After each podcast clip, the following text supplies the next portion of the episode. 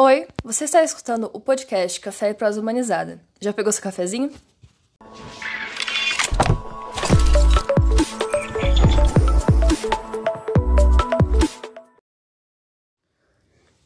Olá pessoal, meu nome é Morgana Ferreira, estudo Direito na Universidade Federal do Tocantins e sou membro do projeto de extensão Teoria e Prática Humanizada em Direito e Gênero.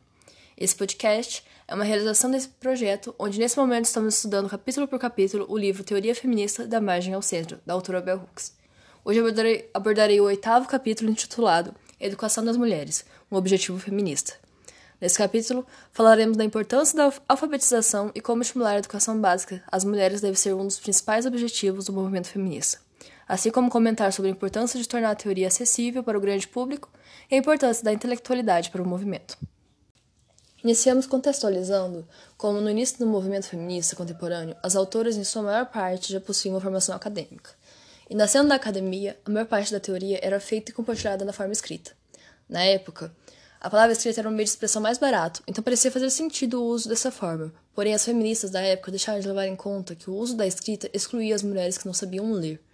Entendendo em seus privilégios que o analfabetismo era algo já superado, enquanto era assim uma realidade da época. Ao se colocar a maior parte da teoria em livros e artigos, essa teoria ficou concentrada nas mãos de uma parcela muito pequena de mulheres.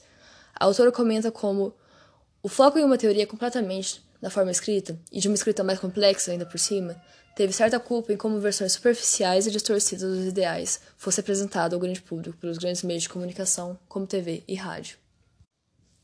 É na ignorância e desinformação que se sustenta várias opressões, e a autora entende que, se o movimento contra a opressão sexista tinha um material escrito à base de suas teorias, esse movimento também deveria investir em projetos de alfabetização para garantir que a maior parte, maior número possível de mulheres tivesse acesso a uma educação básica e superior.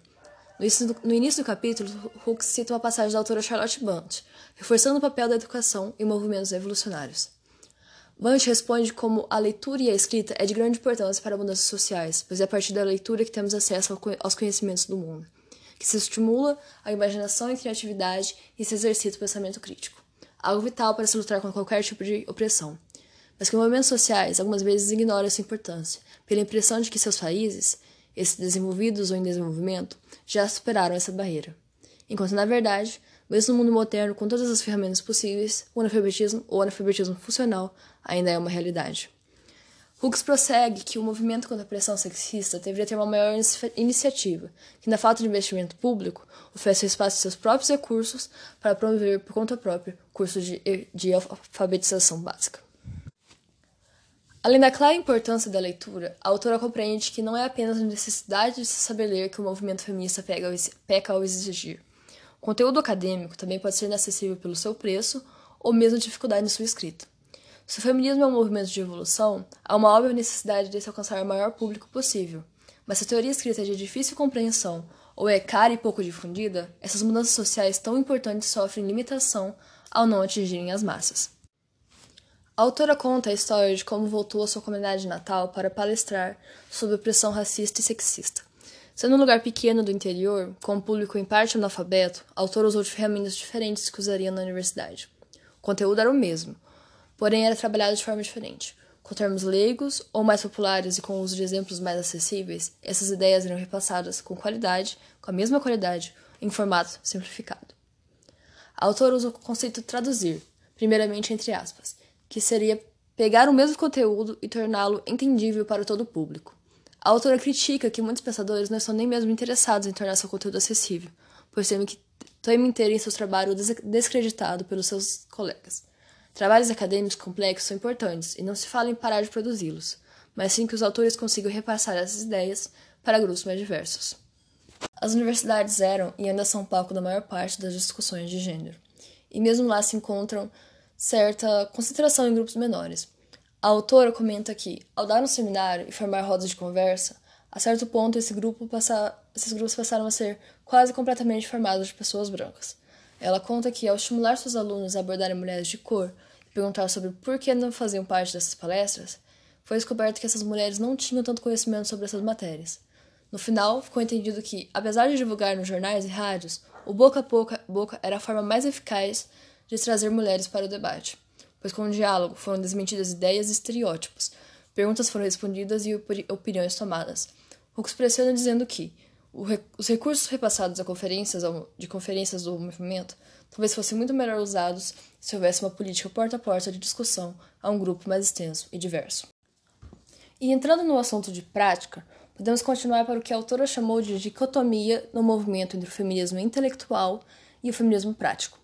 Basicamente, a ideia de que as feministas teóricas, aquelas que estudam o tema e escrevem sobre, e as, e as feministas que focam exclusivamente em ações práticas, teriam certa competição ou discordariam entre si. Essa competição, no ponto de vista das feministas práticas, entende que o feminismo intelectual é um buraco negro de conhecimento, onde toda a produção tem pouco efeito na realidade. Além de que a educação, principalmente a superior, ainda é um privilégio e que a teoria feminista seria algo produzido por mulheres brancas e ricas para outras mulheres brancas e ricas, o que tornaria a teoria em si classista e racista a certo ponto, pois ignoraria, ignoraria a realidade e objetivos de outros grupos.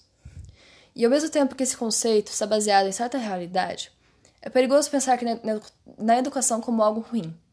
O intelectualismo é de vital importância em qualquer revolução, pois é a partir do conhecimento que se cria senso crítico. É na pesquisa e teoria que se planeja como seguir, no que agir. A autora explica como, para revoluções, mudanças sociais, é preciso de uma ideologia, um conjunto de ideias formuladas a partir do estudo da sociedade, onde se entenderia o que há de errado na sociedade e se formaria, formaria planos para solucioná-los, esses pontos. Se a ideologia, o que o feminismo acredita em suas metas, não é bem planejado, os resultados também serão ineficazes ou mesmo negativos. E a verdade é que, para se lutar contra a pressão sexista, algo tão entranhado na sociedade, é necessário que a teoria e a prática estejam em equilíbrio. A preocupação de que os atores tenham visões de mundo limitadas é válida, mas não é no combate à educação ou à intelectualidade que está a chave para se corrigir essa situação. O Hooks entende que a solução está, na verdade, na promoção da educação para mais mulheres, para todas as mulheres, e continua com uma citação de Bunge sobre como a educação encoraja as mulheres e homens a pensarem na sociedade de forma crítica, discordando, repensando e imaginando ideias novas para a sociedade. E na construção de uma confiança que essas ideias mudariam coletivos, onde as ações sobre essas ideias mudariam o coletivo. Dessa forma, o capítulo termina com a autora entendendo que o principal objetivo do feminismo deveria estar em, abre aspas, encorajar as mulheres a lutarem pela educação e a des desenvolverem as suas mentes. E que o formato de ensino, tanto na educação básica como sobre o feminismo, deve satisfazer a necessidade da realidade de cada mulher. E assim termina esse episódio, desejando que tenham gostado e tenham uma ótima semana. Lembrando que o podcast Café e Prosa Humanizada lança episódios toda sexta-feira e que esperamos você na próxima.